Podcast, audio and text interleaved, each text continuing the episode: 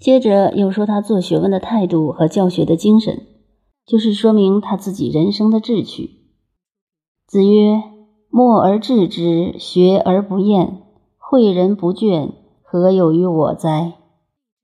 默而志之，学问要靠知识来的。这里的“志”在古代文字中是与“志”“志”“志”字通用，所以“默而志之”这句话就是说，做学问要宁静，不可心存外物，更不可力求表现，要默默然领会在心，这是最要紧的。学而不厌，他自己说做学问的志趣永远不厌倦，这在文章上读起来很容易了解。乍看起来没有什么了不起，但深深体会一下，孔子的学问就在这里。虽然非常平凡，但要知道，世界上最伟大的就是平凡。能安于平凡是很难的，这也是人不知而不愠的隐身。以自己的经验来证明，假如发狠学一样东西，肯下功夫去学习，最多努力一段时期。就不能继续不倦的去搞了，所以一生能够学而不厌，不是件简单的事情。像写毛笔字、打太极拳，开始很有兴趣，再继续下去，到快有进步的时候，对自己的毛笔字越看越讨厌，简直不想看。打拳也打得自己不想打了，认为学不好。这正是一个关键，是个进步的开始。可是大多数都在这种情况下厌倦的放弃了，因此就觉得孔子这句话的确了不起。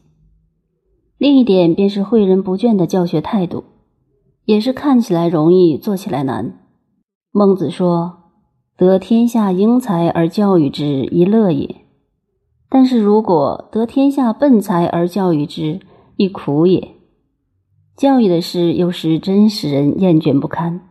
尤其是现在青年的教育，从小底子打得太差了，几乎必须要重新打基础。所以，一个真正的教育家必须要有宗教家的精神，爱人爱事，需要有舍身饲虎、人海救人的牺牲精神才行。又像是亲自试用换心术，硬要把自己的东西装到他的脑子里去的这种心情。但有许多学者有了学问，却当成千古不传之秘，不肯教给别人。孔子这三句话表面上看是很容易的，做起来就非常难。后世为人师表者可以将这几句话做成格言，在碰到厌倦的时候，提起孔子这几句话，在肚子里脸红一下，马上自己改正过来。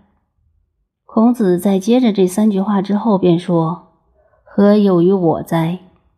翻成白话便是说，我没有什么学问，只不过到处留意，默默的学习中，我把它强记下来。求学问不厌倦，教人也不厌倦，但是除了这三点以外，我什么都不懂，什么都没有，就是这个意思。可是这三点都是真学问，我们大家都很难做到。所以，我认为这篇是第一篇学而的引申注解。